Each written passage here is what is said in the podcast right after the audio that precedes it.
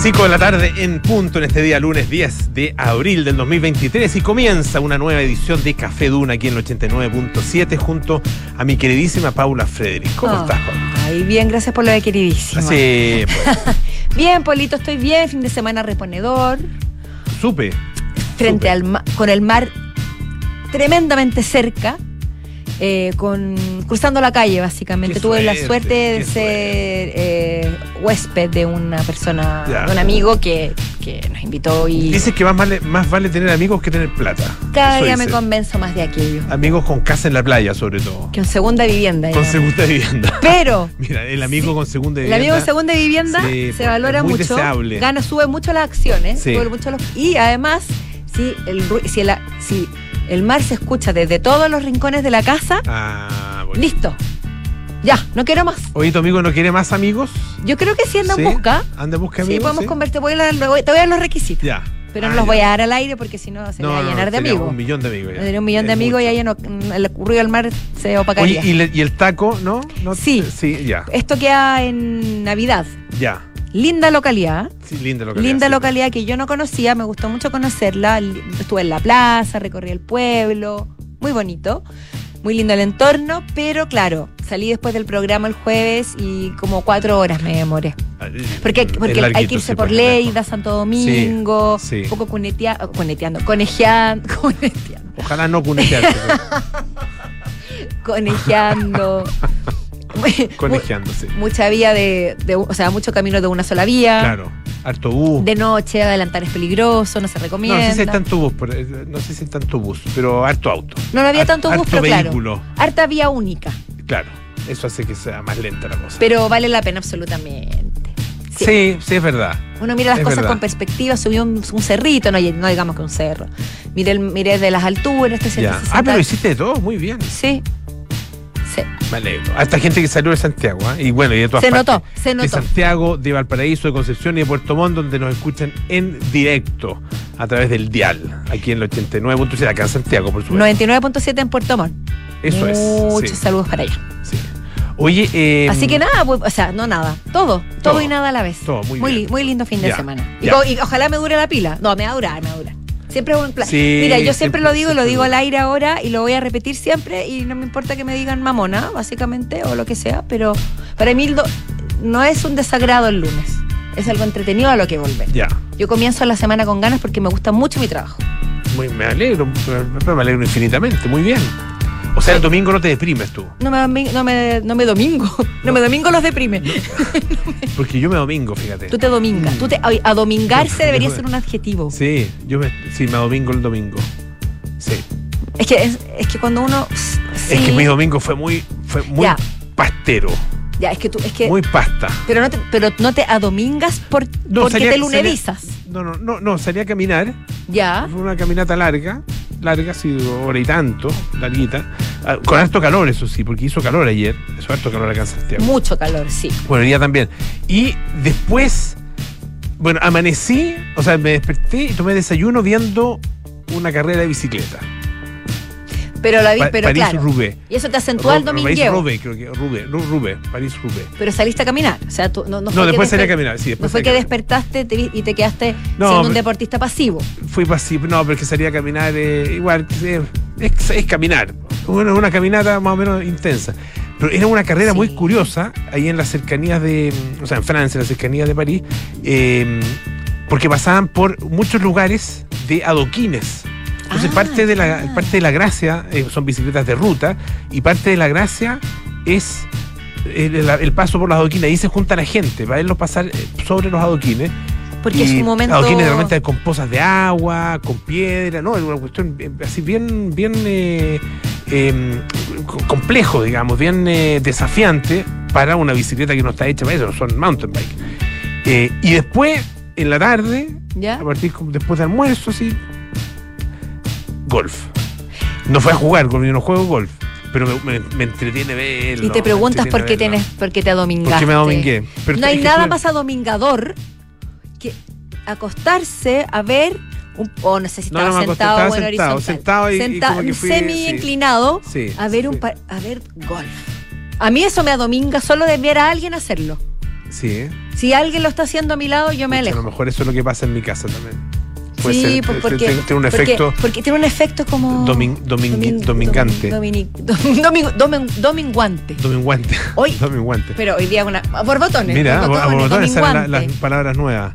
Sí, Los, neo- nos pasa. los neologismos. los neologismos, pero, RAE atenta, pero eh, lo que me importa, no lo que me importa, me importa mucho, por supuesto, de tu Ya. domingo en sí, pero también saber si para ti el domingo es porque te alun alune el Pero hay otros peor. eh, Mira, hay otros peor que yo.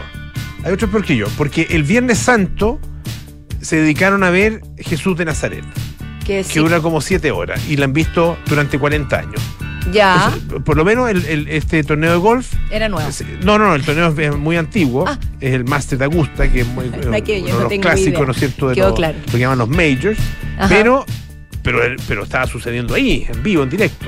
Claro, sí, ver, No la crucifixión en directo, eh, Ya sabemos, ya sabemos lo que le pasó a Jesús. Bueno, resucita al final. Tú te has Es- es dedicado a cortarlo Es todos verdad. estos días. Ese, po, hacer spoiler. Ah, te pasaste. Pero, pero bueno, eh, el, el tema es que me gustó eh, Dominguante. Estoy Sí, pues, dominguante. domingo- Ando dominguante. ¿Viste? Oye, y vi la luna llena, pero desde, desde el, desde el. Ah, con, Estaba o sea, precioso. con mar, mar eh, Sí. sonido marino, brillo en el mar. Con la luna. marea que, que, que se movía por la fuerza de la luna. Qué bonito. Oye, ese fin fue tu fin de semana, me gustó. Oye, eh, vamos a los temas que vamos a tratar. Vamos a los temas. Uno de los temas que vamos a tratar tiene que ver con eh, los hijos. Uf, Los hijos grandes, hijos adultos. ya. Eh, hay un, toda un- una, una disquisición eh, que se hace en que la hace CNN en su edición internacional acerca de cuánto tiempo debieran los padres mantener a sus hijos adultos. discusión Es buena discusión. muy. O sea, es una discusión Tiene- central. Claro, probablemente hay, hay aquí temas de idiosincrasia eh, y, de, y de cultura, que son distintos en este caso, tratan el caso de Estados Unidos, o la situación de Estados Unidos. Acá en Chile probablemente es un poco distinto. Ah, pero es una buena pregunta. ¿Hasta cuándo? Y algunos dirán, ¿hasta cuándo? Yo creo que. Exacto. Sí, sí. Yo creo que el hasta cuándo se escucha más de lo que uno cree. Sí. Sí, está, muy interesante. Nuestros infiltrados de hoy, por ejemplo, nos tendrán Claudio Vergara, editor de espectáculos de la tercera, eh, un tema que por supuesto a mí me apasiona muchísimo, ya lo he dicho en reiteradas ocasiones. 53 años de la separación de los Beatles, justo hoy en 1970. No digamos que me apasiona porque me- también me parece triste, pero por otro lado, según lo que hemos conversado con Claudio, quizás estuvo ahí el éxito que han tenido y que ha traspasado los años. El hecho de que se hayan separado a tiempo. ¿Cuánto tiempo dura? Bueno, ahí la vamos a preguntar a que yo no me. Aproximadamente 10 Son años. como 10 años, ¿no? Sí. En- así que vamos a hablar sobre este, esta obsesión post adiós de los Beatles y por qué hasta el día de hoy siguen vigentes y seguimos hablando sobre este tema y se sigue celebrando más que un nacimiento, una separación. Claro. O no celebrando, sino No sé, que con- conmemorando. conmemorando. Y todo le echa la culpa a Yoko Ono, además. Que, que Sí. yo creo que es bastante injusto, pero habla de, lo, de la raza humana. Oye, y también vamos a hablar de un personaje que para mi gusto es, en, en términos artísticos, el mayor genio del siglo XX. Eh, pese a que nació en el siglo XIX, pero, pero hizo su carrera esencialmente en el siglo XX. Eh, Pablo Picasso, que está haciendo su cincuenten, el cincuentenario de su muerte, más bien está siendo conmemorado en todas partes del mundo. Hay como 150 exposiciones en distintos lugares del mundo. Eh, y también está, obviamente, eh, la discusión acerca de su figura, ah, de, su, de su carácter como ser humano Claro, de Ah. su. de su humanidad. Una cosa es su mm, producción artística y su genio artístico, y otra cosa, según algunos, su, em, su la visión que existe acerca del ser humano Pablo Picasso. Pablo Ruiz Picasso, ese es su nombre. Esa discusión la hemos llevado a varios planos y está muy candente ahora por, por toda la cancelación que existe. Exactamente. Y hay, y hay intentos. Imagínate Hay cancelar a intentos. Picasso, es como querer cancelar a Jesús, Por eso. más o menos. Guardando las proporciones. Sí. Es una energía que vale la pena gastar si sabemos que es imposible. Cancelar a Beethoven. Exacto.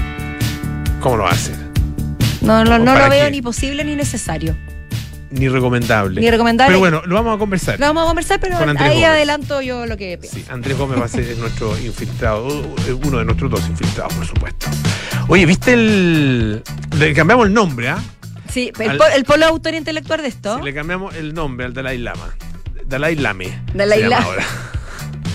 Oye, asqueroso, asqueroso. ay, cochino. Del Dalai, vaya que lame, eh, vaya que lame. Cochino. Como Miloni Feo me lame, lo que hizo. Dalai eh, me lame. ¿Sabes que uno con estas cosas piensa, ustedes lo hacen público, delante de un montón de gente, con cámaras de televisión, que era en privado. Es que eso es lo que eso es precisamente lo que provocó este video polémico que está circulando, pero que data de febrero, que abrió la duda que hasta el minuto, al menos más a nivel colectivo, yo no sé si existirán casos puntuales de alguna acusación al Dalai Lama, lo desconozco, pero no existía una, mm, un juicio público frente a él o hacia él. Y con esto se abrieron las suspicacias, Polo.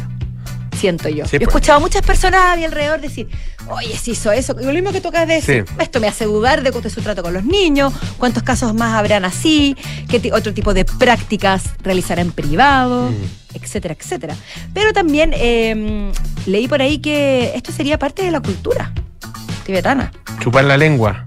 No sé si de los niños, pero al parecer Que, saludarse que el niño- lengua con lengua. Que un niño te, te chupe la- chúpame la lengua. No, chúpame la lengua es muy claro, es distinto al saludarse con lengua. Pero al parecer no estaría tan lejos de algo que es más cultural. Mm. No sé, te, estoy transmitiendo la información que llega luego de las disculpas que pidió el Dalai Lama. Bueno, Sí, cuenta bueno. tú si quieres el, el bueno, No, el incidente, no, el incidente yo creo que me imagino que lo, que lo Sí. conocen. ah, eh, o la situación. Se conoció este, este clip que, an- que anda circulando que Y si no lo ha visto, no vea Duna.cl porque es muy chocante. su santidad, el Dalai Lama, ah, con un niño al que le pide que le dé un abrazo primero. ah, él le da un beso en la, le da un beso en la mejilla y le, o sea, la mejilla primero, después le da un beso en, en la boca y le saca la lengua y le dice chúpame la lengua. Qué Así brutal. tal cual. Será cultural o no, pero es muy brutal. Asqueroso. ¿Cierto? Sí. Eh, ¿qué, qué, qué- quién iba a pensar que ni el Dalai Lama se salvaba? Yo tenía esa imagen. Uno, uno está construido de estereotipos y de, preju y de, y de pre-ideas. es que no hay nada peor que las vacas sagradas. Pero no, no- no quiero decir que sea una vaca, pero saben, saben lo que significa el término vaca sagrada. No hay nada peor que las vacas sagradas en cualquier ámbito. Son seres humanos. Ser humano. No, no, no hay que, no hay que, no hay que ni santificarlos ni endiosarlos como se, como se hace. Ah, eh, ¿De cuántos gurús hemos, o gurúes, hemos conocido que finalmente eran, como dicen, ídolos con pies de barro? No, no Ha creo pasado que, tantas veces. que- no creo que ninguno esté libre. No, y no, no estoy diciendo que el Dalai Lama lo sea, eh, es- es- esto que le conocimos, bueno, no sé, algunos podrán eh, ser más suspicaces que otros. eh, a mí me parece que, es una muy mala señal eh, en relación con lo que él pueda eh, eventualmente hacer en privado, pero tampoco no tengo ningún antecedente, así que tampoco uno lo puede condenar por eso. Eh, pero sí, pero sí juzgar, o más bien opinar acerca de este comportamiento en público. Ah, eh, es y que claro, en es público. indefendible. Mira, aquí dice, eh, este artículo de la BBC eh, en español dice que eh, esta fue una tra- es una tradición, una forma de saludar en el Tíbet que data del siglo IX, tiempos de un rey muy impopular llamado Lang Dharma, conocido por su lengua negra. Y desde ahí que vendría, se supone, esta, esta mm, costumbre de saludar sacando la lengua para mostrar que no era el monarca. Que no era el monarca, así como una Ah. señal de respeto hacia la persona, hacia un superior. Que también tiene es du- de dudosa procedencia la historia. Mm. Es una cosa forma de hacer Una cosa es mostrar la lengua. Claro, una cosa es mostrar la lengua y la otra es eh, decir a un niño, chúpame la lengua. Ay, qué complejo. No, no será. Indefendible. Sí, así que bueno, ver- ve- veremos qué, qué coletazos trae esta, esta polémica acción. Sí, ¿para cuánto se les ha caído el, el, eh, Santísimo Dalai Lama? Es. Oye, eh, hay otra otra mm, cosa que anda dando vuelta que ya, ya lleva un rato eh, y que es el, eh, el tatuaje em, corregido Sí, de, De Jorge Valdivia. Valdivia, del mago Valdivia. donde decía, donde ant- a- a- antes decía Daniela, ahora hay un. Estoy viéndolo acá. Hay un ojo. Un ojo. Sí. Un ojo, un ojo muy bien hecho, ¿ah? Encontré bien impresionante el, Muy bonito. el dibujo. Yo, yo creo que. El dibujo del ojo. Tiene co- como tiene el reflejo, el brillo, así como se ve como una ventana, no sé exactamente, pero está muy bien hecho. O sea, eso que de partida esto es una demostración, pero ya tácita, irre- irrevocable de una ruptura absoluta, que hasta hace poco atrás Claro, había la, la ahí cosa no anda bien dudas. ahí. Y segundo, nos lleva a la vieja discusión o a la vieja el viejo consejo. No se tatúe el nombre de su pareja. ¿Cuántos ejemplos tenemos? Why Not Forever, sin ir más lejos. Johnny Depp se tatuó el nombre de Winona Ryder. Porque Ah. Winona era su pareja por mucho tiempo y eran los dos los, los íconos eh, intelectuales, culturales, sexys del- de los 90. Mm. Y ella se, se tatuó Winona, Winona Forever. ¿Ya? Y cuando terminaron bulladamente y mediáticamente, ¿sabes lo que hizo Johnny? Se borró el nona, no, el na, y dejó Why Not Forever, ¿Ya? que es como eh, borrachín forever. Ah. Lo que Ya. quizá era una declaración de principio, no lo sé. Pero eso es un, es un clásico Es un clásico. de sí. los, de los tatuajes poco afortunados. Los tatuados arrepentidos. Sí, pero es que yo creo que uno no puede tatuarse, o sea, a no ser que sean personas que han pasado por tu vida, quizás, o seres que van a ser incondicionales, que uno nunca tiene la certeza de ninguno. Claro. Pero ya de una pareja, las parejas son, es una situación que va y viene, o puede durar para toda la vida, sí, pero ¿Tú no te tatua- tatuarías un nombre por ningún motivo? un, de una Ah. pareja jamás. ¿Te tatuarías el nombre de tu pareja actual? No, y se lo he dicho. Y yo creo que él tampoco lo haría. Y no tiene que ver con mi amor hacia, hacia él. Tengo otra forma, muchas otras. No tatuándolo. Ya. Porque es una, es- o sea, No, es, creo, es creo. arriesgado, pues. No quiero es terminar un. Wine of Forever Claro. en mi brazo. Pero bueno, la cosa es que Daniela con nuestra Daniela con nuestro Jorge Valdivia, porque ya son parte de nuestras Pero vidas. tú le podrías poner una. Z, pues, acortarlo, poner una Z y sería feliz forever. Por, por ejemplo. Por, por si acaso. Estás abriendo deja- una puerta que no sé si quieres abrir. detente ahí, detente ahí. Vamos a parar ahí. Vamos a evaluarlo. Oye, en, en la tercera hay una muy interesante y entretenida entrevista a eh, Samantha Herrera, que es la tatuadora que hizo esta renovación eh, a el tatuaje de eh, Jorge Valdivia. Eh, ella es del estudio Andrómeda Ink Studio, así se llama. Eh, una entrevista a la tercera y dice que estos se llaman cover up. O sea, ella se dedica en el fondo a este tipo de... de o, o sea, O sea, de- de- Bueno, claro, todos ella, ella es tatuadora y, alguna y otra hace- claro, forma. y entre otras cosas puede hacer, tiene esa- esta capacidad. Pero lo, lo impresionante es que no hay, no, no- no- o sea, el nombre no se ve por ninguna parte, o sea, quedó completamente cubierto. Claro, no, no fue da. Claro, podría, podría haber jugado con el nombre, pero. Claro. O sea, nunca se supo que aquí alguna vez hubo un nombre. Claro, dice que el nombre estaba desgastado, como la relación probablemente, que eso, Qué bonito. eso pasa, eh, y con las líneas que decían Daniela muy expandida, Daniela, así estaba, como muy expandido. Eh, y eh, eso hace en todo caso que eh, el cover-up se puede hacer más fácil. Ah, pues está medio, no, no- no estaba borroneado, pero, pero estaba ahí, era más fácil de, cubrirlo. El único problema es que era bastante, eh, o sea, era, era medía 8 centímetros. Por lo tanto, tampoco es que hubiera así como tanto espacio para. O sea, tenía que cubrir un buen espacio, pero no era tanto el espacio que había como para, para trabajar. eh, y eso limitó las posibilidades de, de- los distintos diseños. Y finalmente, bueno, ella investigó qué podría haber hecho. Eh, él ya se había hecho un cover-up. ¿Ah? ¿Con, ¿Con otra pareja? con- no, con. e- mm, no sé, fíjate.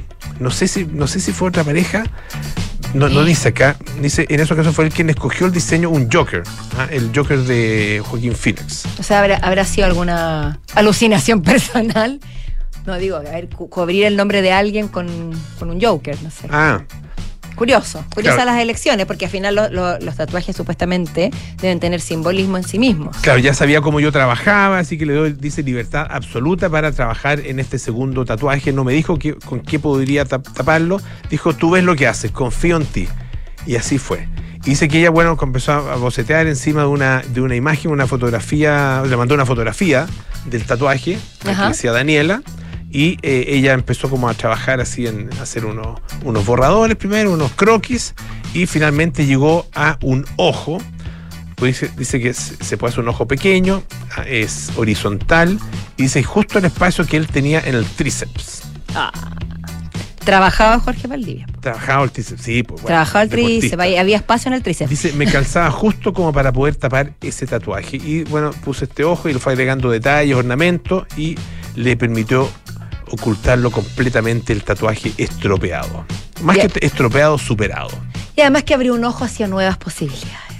Ah. Hoy no puedo conmigo misma. Oye, esto, esta noticia me, esta noticia me llegó al corazón. Porque Quentin Tarantino también tiene su corazoncito. Y pasó a ser parte de la lista de muchos de nosotros que sufrimos por lo mismo. ¿De qué estoy hablando?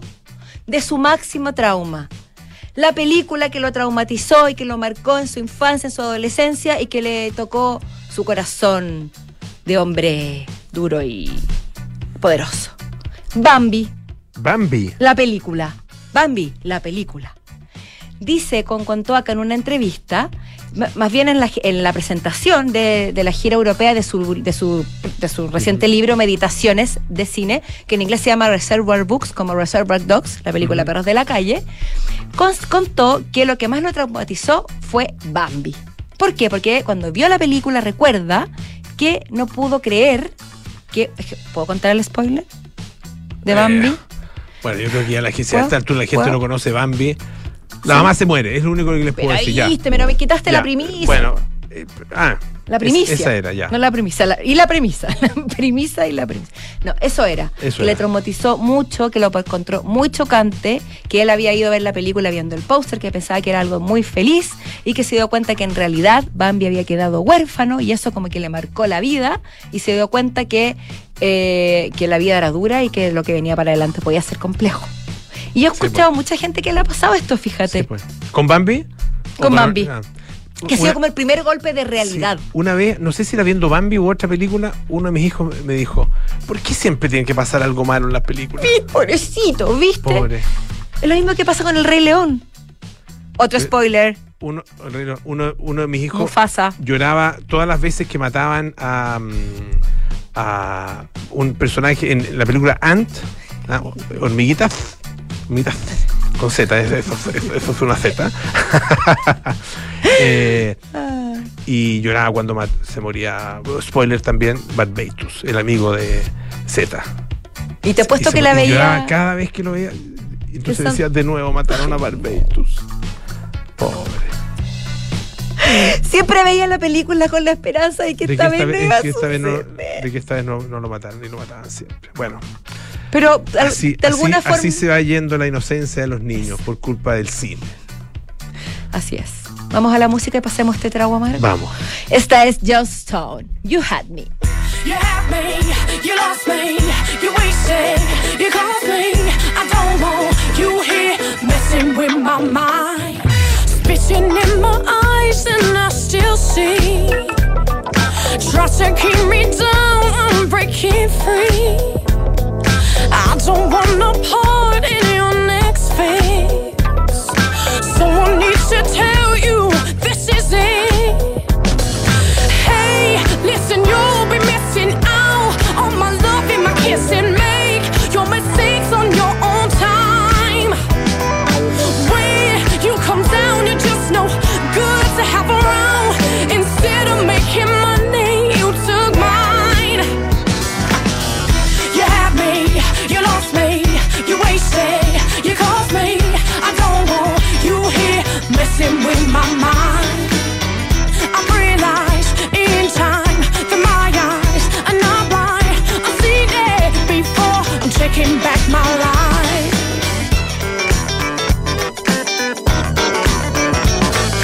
try to trade on my naivety, but the things you do and say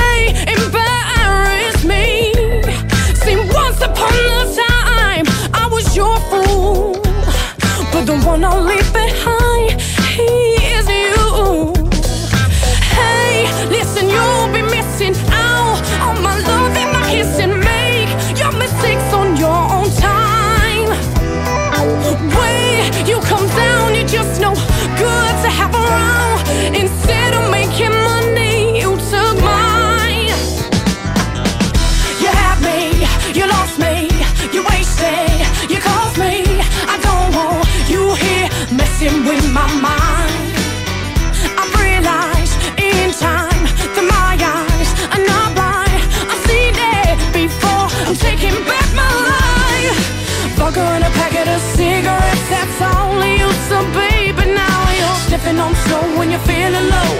Suffocating dreams that could have. Maybe for a minute I'll be down with that. But it didn't take long for me to see the lie. You swore you had control of it. When I stood back, you slipped on your support.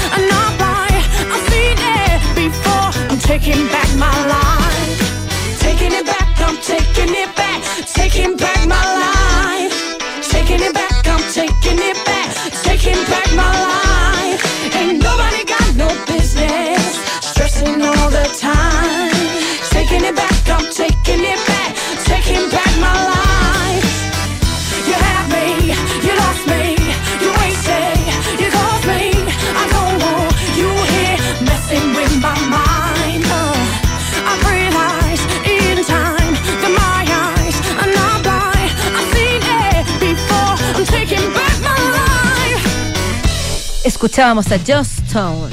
You had me. Oye, You eh, eh, ¿a qué te fuiste tú de la casa y, y pasaste a ser independiente? Si no es, si no es in- in- in- entrometerme en tu vida privada, sea, que ya cosa que veo que no te gusta para nada. Ya te entrometiste, pero ya que lo hiciste, abriste la puerta. No. No, no me complica decirlo. Mira, eh, independiente es dist- A ver, una cosa es que tú empieces a ganar tu propio dinero y a pagarte tú tus propias cosas sin que te den mesado, qué sé yo. Y otra cosa es a vivir solo. Yo me fui a vivir sola a los 26 años. ¿Ya? Pero ya era independiente hace un rato en el sentido de costear mis propios gastos porque tenía trabajo.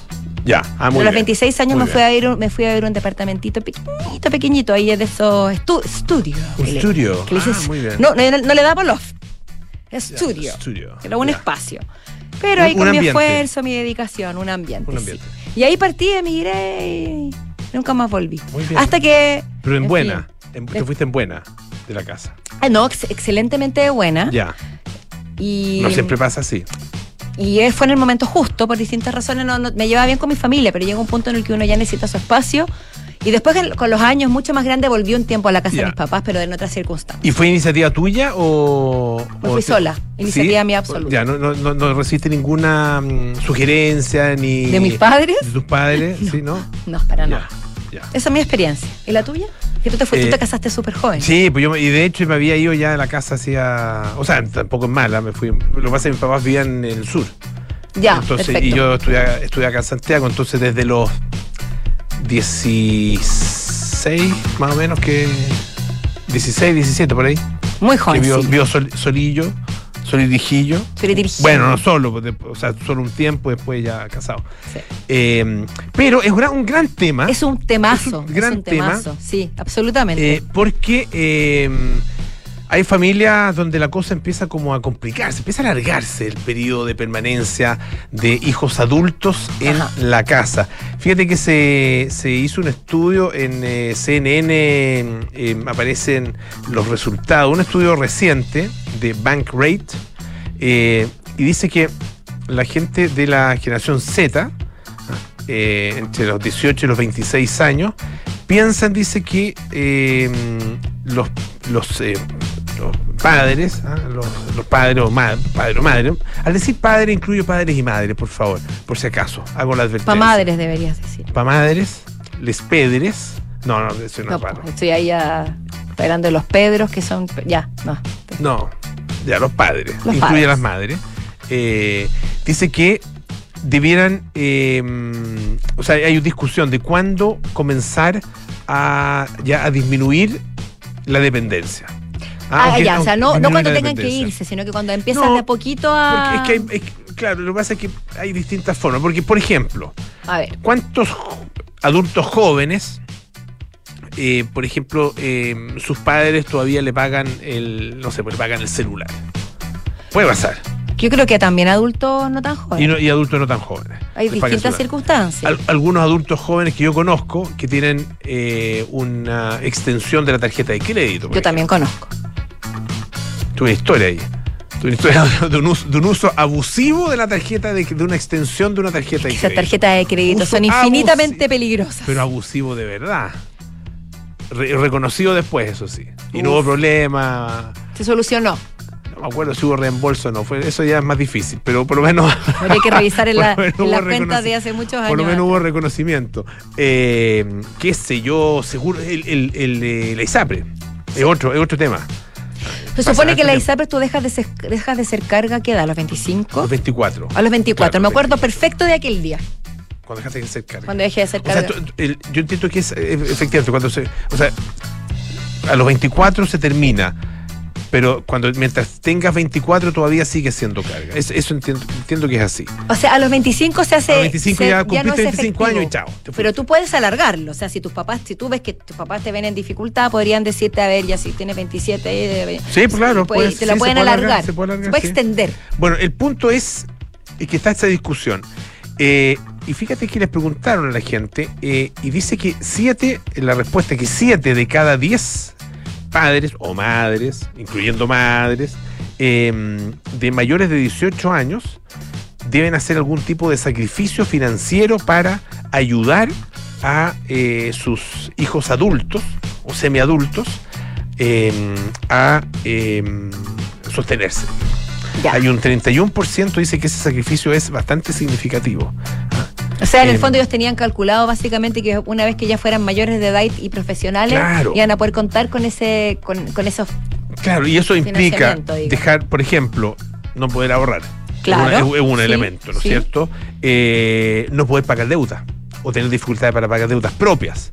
Ah, eh, no poder eh, guardar plata para que sea para el momento de la jubilación ah, eh, o incluso no sé po, ah, no poder viajar o no poder hacer ciertos gustitos o la gente no sé pues querrá en algún minuto cambiar el auto o comprarse auto no sé pues, tendrán cosas que tú imaginabas que a ese punto de tu vida ibas a poder iban a poder hacer exactamente Ya. eh, y es, un, es una cantidad importante de gente eh, que tiene efectivamente esa, mm, esa carga. Eh, por ejemplo, el- lo, lo que más, la, mm, lo que más sacrifican es la plata para eventuales emergencias.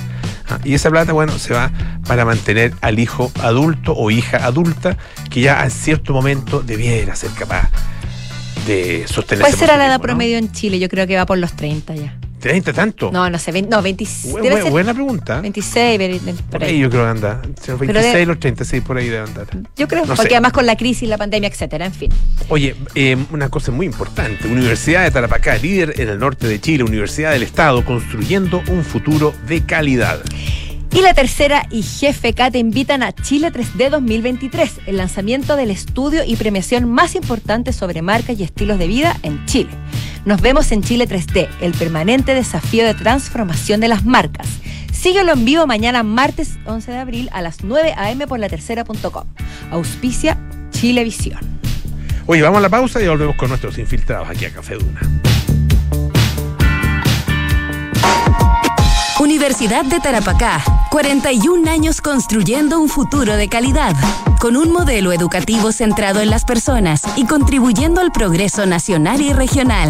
Top 10 en calidad académica y productividad científica.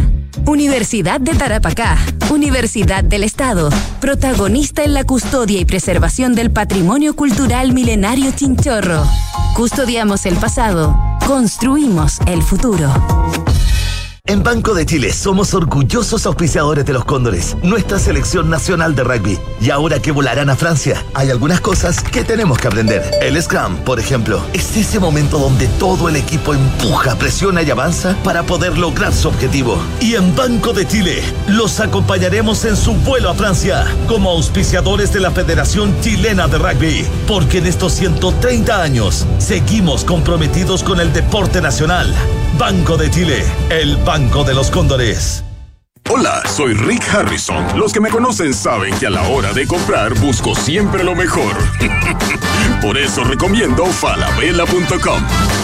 Conoce miles de marcas y emprendimientos en el nuevo falabella.com. Falabella.com. Todos pueden vender donde todos buscan comprar.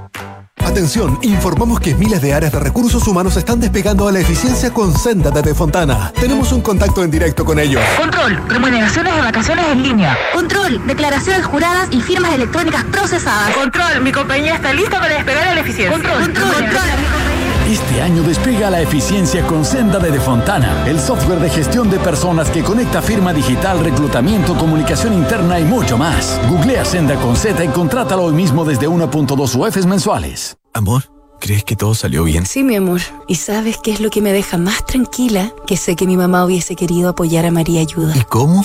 mi amor, al contratar los servicios funerarios, estamos aportando a cientos de niños de la Fundación María Ayuda, que trabaja por rescatar la dignidad de las niñas y niños más desvalidos, dándoles un hogar a través de sus diversos proyectos. Acércate a nuestras sucursales y recibe toda la información que necesitas. Atención personalizada a las 24 horas. Más información en funerariamariaayuda.cl. Estamos contigo cuando más nos necesitas. ¿Qué es tener socios? Es compartir los mismos intereses, plantearse los mismos objetivos, generar relaciones duraderas. Es coinvertir. Por eso, en MB Inversiones no tenemos clientes, tenemos socios. Socios unidos por la misma pasión, hacer crecer nuestro patrimonio. Este año, al cumplir 25 años, renovamos nuestro compromiso con nuestros socios en la coinversión. Únete a MB Inversiones, seamos socios y coinvirtamos. MB Inversiones, desde hace 25 años, coinvertimos. www.mbi.cl Vivir conectado todos los días con la naturaleza es posible en Edificio QB, un proyecto de inmobiliaria Hexacón en el Parque Cauciño Macul. Edificio QB es toda una experiencia, con una propuesta estética moderna, enfocada en la vida social y familiar, con departamentos de 2, 3 y 4 dormitorios. Conoce más en www.hexacon.cl. En Sonda, trabajamos para que disfrutes tu vida, impulsando la innovación y el desarrollo de soluciones que acompañen la transformación digital de las organizaciones de hoy. Cuenta tú también con el respaldo, agilidad y eficiencia del líder en transformación digital de la región. Conócenos en sonda.com. Porque en Sonda trabajamos para que disfrutes tu vida. Sonda. Make it easy. ¡Felicidades! Puedes escoger el premio que quieras. ¡Ay, quiero ese! No, eh, ese. No, mejor el de al lado. ¡Ay, no sé cuál elegir! A veces no importa si le sigues dando vueltas, pero a la hora de invertir es mejor Scotia Fondos, que cuenta con toda la solidez y respaldo internacional que tiene Scotia, donde puedes invertir de manera fácil a través de la app o web y un grupo de coaches expertos te guiará según tu perfil de riesgo y objetivos. Toma la mejor decisión. Invierte en Scotia. Infórmese de las características esenciales de la inversión en estos fondos mutuos establecidas en sus reglamentos internos y scotiabankchile.cl. Infórmese sobre la garantía estatal de los depósitos en su banco en cmfchile.cl. Marca registrada de Bank of Nova Scotia. Utilizada bajo licencia.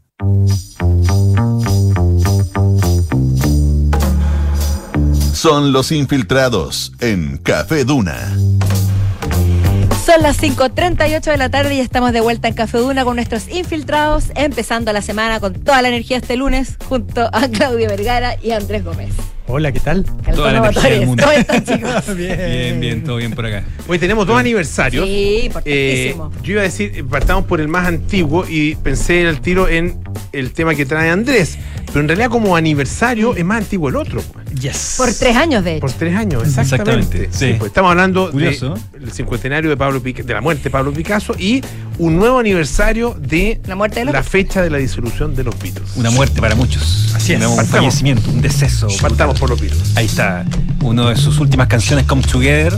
Y sí, eh, conversábamos durante el día de por qué la separación de los Beatles sigue siendo un tema que a mucha gente le sigue fascinando y dando vuelta y lo seguimos conmemorando. Y yo creo que es por varios factores. Primero porque eh, nunca quedó del todo clara la razón, nunca se supo muy bien por qué los Beatles se habían separado. Fue una disolución bastante poco épica, la verdad, no fue ni a través de una conferencia, ni a través de un anuncio muy oficial. Ya voy a contar un poco la historia, pero fue a través de una filtración en la prensa, fue a través de un golpe periodístico, básicamente. Fue a través de un periodista que se avispó y puso la noticia en los titulares de del Daily Mirror, un periódico por lo demás sensacionalista en, eh, en Inglaterra. Y también yo creo que impacta mucho, y hasta el día de El hoy. titular se- era eh, Paul Paul abandona los Beatles. Paul abandona los Beatles. Exactamente. Y también yo creo que tiene que ver mucho el hecho de que los Beatles nunca más se volvieron a juntar. O sea, fue un punto, como pocas veces en la historia de la cultura popular, fue un punto final definitivo. Eh, después nunca más se volvieron a juntar. Sí hubo reuniones de tres Beatles en algunos discos, de cuando Lennon falleció después, Harrison, Starr y McCartney se volvieron a juntar para los proyectos de antología en los años 90. Pero eh, como Beatles, como los cuatro, nunca más se volvieron a juntar y eso lo hizo aún más dramático y eso hizo que aún más eh, la historia fuera, o la historia de la disolución fuera aún más terrible para eh, los fans que lo sintieron y los fans que durante muchísimo tiempo hemos analizado esta situación sin haber vivido en tiempo real el, hito. ¿Y qué pasó? Sucedió que el 10 de abril del año 70 se iba a repartir en las distintas redacciones de los medios periodísticos en Inglaterra el primer disco de Paul McCartney, McCartney 1, que contenía una autoentrevista. Una autoentrevista donde Paul eh, se entrevistaba en escrito, obviamente, y eh, se hacía un par de preguntas muy decisivas. Por ejemplo, él se preguntaba: ¿extrañas a los Beatles? A George Martin, al productor de los Beatles, no. ¿Estás planeando un nuevo disco o la grabación de algún tema de los Beatles? No. Este álbum, McCartney 1, es el final de los Beatles o el comienzo de una carrera como solista, el tiempo lo dirá. ¿El alejamiento de los Beatles es permanente o momentáneo? Es, casi permanente, es por diferencias personales, diferencias de negocio, diferencias musicales, pero sobre todo porque estoy mejor con mi familia. Y, esa, y eso se iba a repartir el 10 de abril, pero el 9 de abril, un eh, periodista de Daily Mirror, Don Short, recibe una llamada, una llamada no anónima, pero sí de alguien del cí- círculo cercano a los Beatles, y le dice, ojo que se viene una exclusiva en un disco de Paul McCartney, eh, consíguetelo, porque ese disco Paul McCartney trae una autoentrevista que va a dejar la escoba, que realmente va a ser increíble. Y este tipo que había seguido a los Beatles en la etapa de la Beatlemanía, Don Short, que lo había reporteado durante mucho tiempo, eh, se consigue a través de fuentes cercanas a los Beatles el disco de McCartney, lo abre por supuesto desesperadamente, eh, se encuentra en esta autoentrevista y llama a su jefe y le dice tengo la exclusiva de que Paul McCartney Paren las prensas. para las prensas, le está poniendo una lápida a los Beatles, eh, está diciendo de alguna manera que los Beatles ya no existen, que los va a abandonar. Y eh, tenemos que salir, sacar esta exclusiva, que era la primera vez que el Daily Mirror sacaba una exclusiva relativa a, a espectáculos, relativa a, a información musical, relativa a temas que tenían que ver más con la industria del espectáculo. Y lo ponen en la portada, es una exclusiva mundial, es uno probablemente los grandes golpes de, al menos de- del, siglo XX. Eh, y bueno, todo el mundo se entera de esta información, pero lo curioso es cu- cuando uno revisa esta autoentrevista a Paul McCartney donde eh, da a entender que los Beatles ya no siguen, él nunca dice la banda se, se acaba. Él nunca dice la banda se va a terminar para siempre, él nunca dice estoy dejando los Beatles, sino que dice algo así como eh, es probable que sea permanente, es probable que la banda se vaya a terminar, Estaría mejor sin. estaría mejor pero sin que no ellos. es un anuncio de. Exactamente. Los grandes eh, biógrafos de los Beatles dicen que eh, la intención de esta autoentrevista era todo lo contrario, era hacer un llamado a que los otros Beatles se avisparan un poco eh, y retomar un poco las armas y de alguna manera Paul McCartney, eh, que era un tipo que siempre luchó y eso se, se ve en el film Get Back que sacó Disney hace ya casi un año, siempre luchó para que los Beatles siguieran en conjunto por su olfato comercial, su olfato de negocio, por un montón de razones. Eh, pero era un llamado para que la banda siguiera en conjunto, para que la banda no se separara. Eh, no le resultó eso. Eh, la historia consignó a McCartney como el tipo que prácticamente separó a los Beatles. O sea, el malvado de la historia quedó asignado en esta, en autoentrevista. McCartney queda como el malo de la historia. Lennon, Harrison y Starr quedan como los tipos que de alguna manera prácticamente se, se lavaron las manos, pese a que la historia cuenta de que eh, en septiembre del año anterior, en septiembre del año 69, eh, John Lennon en una reunión habría entrado a una reunión en Apple, que era la compañía discográfica de los Beatles, y habría dicho, yo no quiero seguir con ustedes, me quiero ir de la banda, y habían decidido mantener la, la decisión en silencio para no torpedear los planes de los Beatles que en ese momento seguían corriendo, que eran básicamente la edición de Let It Be y del disco Abbey Road.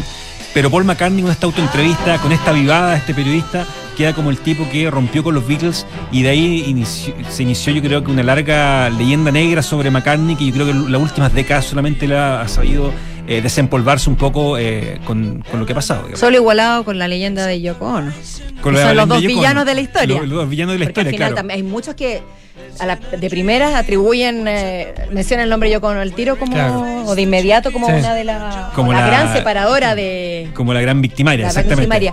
El otro día cuando hablábamos sobre estas bandas que se vuelven a reunir y que no tiene mucho sentido, que pierden su potencia, que pierden su energía, ¿crees tú que el hecho de que se hayan disuelto en este momento cuando estaban en la cúspide de su carrera eh, haya ayudado a que el mito se perpetúe de manera más larga y que no haya habido un bajón que los haya quizás eliminado de la, o no eliminado, pero puesto en un escalón más bajo. Sí, yo creo que una de las grandes fortalezas del mito de los Beatles es que se separaron justo cuando sus capacidades eh, artísticas y creativas estaban en un punto altísimo. Eh, lo que no dio pie a lanzar discos malos o canciones malas incluso, y eso hizo que el mito se estirara mucho más y que obviamente fuera catapultado ya a niveles estratosféricos por el asesinato y la muerte tan trágica de John Lennon, o sea, eso, es- eso hizo que fuera aún más fuerte. Pero el hecho de que los Beatles terminaran en un momento tan culmine de su carrera, cosa que no ha pasado con otras bandas, que se han separado en momentos mucho más bajos en términos creativos, en términos han vuelto a artísticos. encontrarse cuando ya, Exactamente. Eso hizo que la, la- el, el- el mito acerca de los Beatles fuera aún más, eh, más, eh, más amplio y que la gente quedara con esa sensación de que hubiese pasado, sí, que hubiese pasado si los Beatles hubiesen seguido los 70.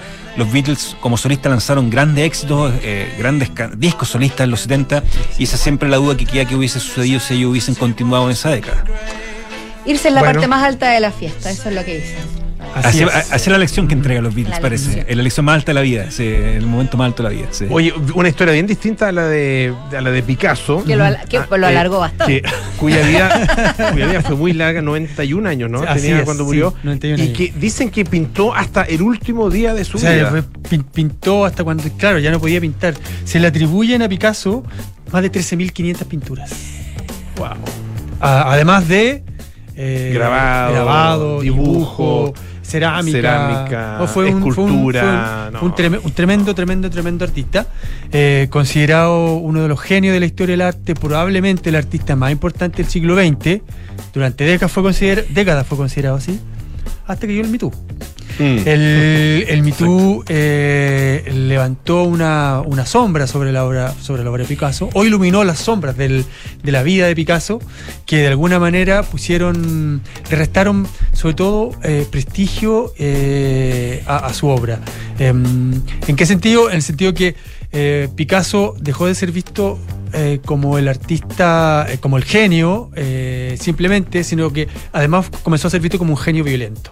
Esto gracias a las revelaciones que se han conocido tanto de sus propias exmujeres como de también sus nietos, de críticos que han estudiado, que han estudiado su vida y que se ha logrado configurar, han, venido a configurar una personalidad de Picasso, que al parecer así era,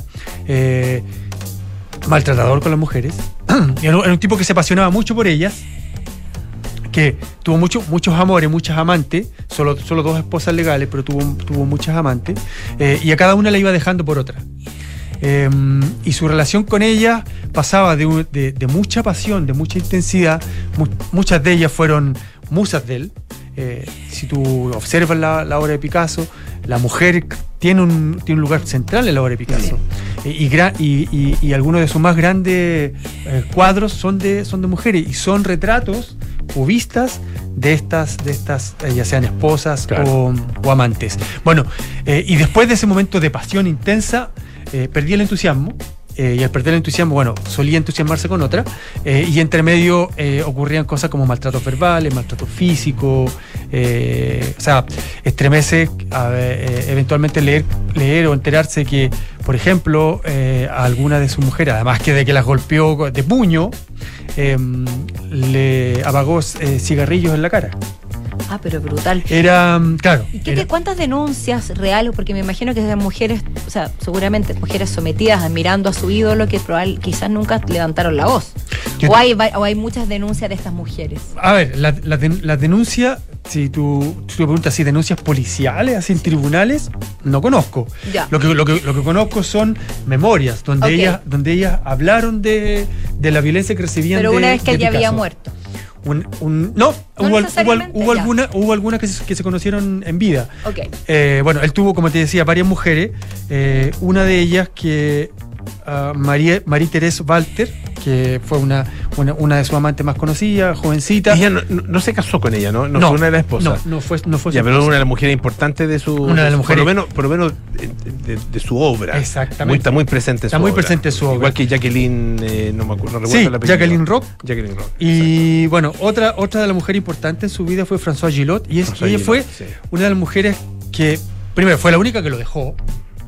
Eh, lo, que am- era Ella fue que- de las primeras, ¿o no, François? François más o menos no? del- ¿No? del- de la mitad, digamos, Ya. de la mitad de la mitad de la vida, de, de- Ya. de haber sido como la cuarta, cuarta Ah, de sus mujeres. ya. Eh, y, y ella lo dejó, fue madre de, de- de dos, de dos de sus hijos, eh, y ella fue, fue una de las que habló de la- del, del carácter violento de, y tiránico de, Mm. de- de Picasso. Ahora, uno se pregunta, y es, la pregunta que, atraviesa las conmemoraciones por la muerte de Picasso, eh, los 50 años han eh, generado, digamos, todo una- un debate en torno a la herencia de Picasso, al mismo tiempo que se están inaugurando exposiciones eh, en, en algunos de los centros de arte más importantes, el Museo del Prado, el Guggenheim.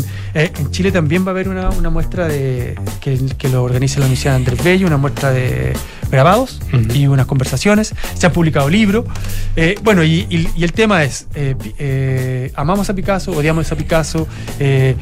Es toda, este, toda esta faceta violenta anula o hace perder valor a su, a su creatividad. Por supuesto que, perdón, no por supuesto. Creo personalmente que no. Desde de- alguna- algunas feministas creen que sí, que hay que, que hay que bajarlo del pedestal. Eh, Es que una cosa es bajarlo del pedestal y otra yo, del pedestal, perdón, y otra cosa es relativizar la genialidad de su obra. Claro, Son, cosas, son carriles Es que- diferentes. Claro, el- es que en el pedestal, en el fondo de lo que hablamos un poco del Dalai Lama al principio Claro. del Sí. programa, Mm. Eh, el, el error está poner a las personas, a, a seres humanos en ese tipo de pedestal. Claro, Pero- parte de por ahí. Ponte tú, hay datos que, que- que originalmente no se conocían, que se, han ido, que, se han ido, que se han ido conociendo con el tiempo y que han hecho mirar la, la obra de Picasso, claro, de distinta manera. Ponte tú, Las Damas de Aviñón o La Señorita de Aviñón. Mm.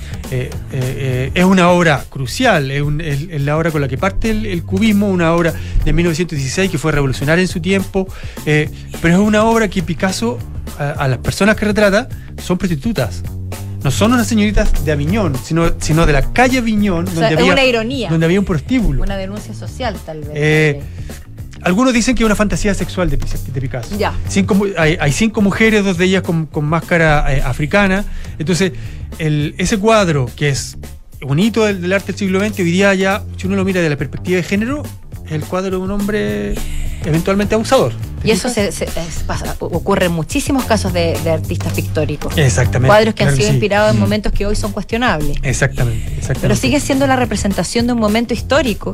Desde que luego. habla que- también de que las cosas que han cambiado y que han Por mejorado supuesto. de la humanidad. o sea, así es, así es. Por eso digo yo que no, la- no, no se está juzgando el hecho moral, sin- sino que la, o sea, depende de lo que estés juzgando. Claro. El hecho moral o la creativa, la manera de representar. Sí, porque lo que hizo Picasso ahí fue revolucionar la pintura, ¿ah? abrir un nuevo o abrir un nuevo camino a las artes visuales y que fue muy importante sobre todo en toda la primera mitad del, del siglo XX, hasta los años 60 cuando comienza la influencia más decisiva de Marcel Duchamp y de otro, otro artista, pero hasta, hasta, hasta lo- los expresionistas norteamericanos, Picasso es muy importante, muy influyente.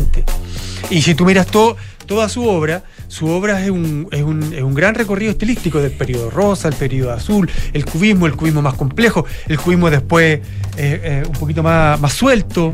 Me acuerdo que eh, Antunes contaba una, una anécdota de un señor que tenía mucho dinero y fue a ver a Picasso. Entonces dijo, quiero que me haga un retrato. Eh, Picasso ah, sí, lo mira, tres rayas y se lo pasa. ¿Cuánto? Un millón de dólares. Oiga, pero hoy se hizo tres rayas, me ha cobrado un millón de dólares. Bueno, hacer estas tres rayas me demoré 50 años.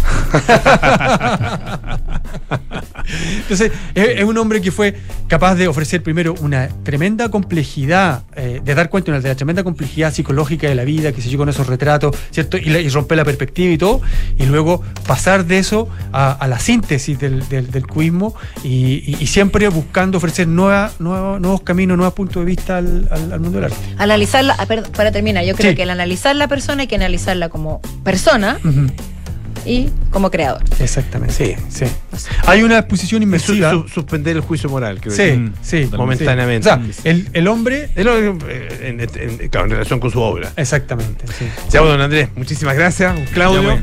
que esté muy bien, ¿ah? Muchas gracias. Nos despedimos, pero nos encontramos mañana nuevamente, por supuesto, a las 5 de la tarde, acá en el 89.7, Café Duna. Ahora los dejamos con las noticias, Enrique Yavari, luego Pablo Ramírez en aire fresco. Chao, chao. Hasta mañana.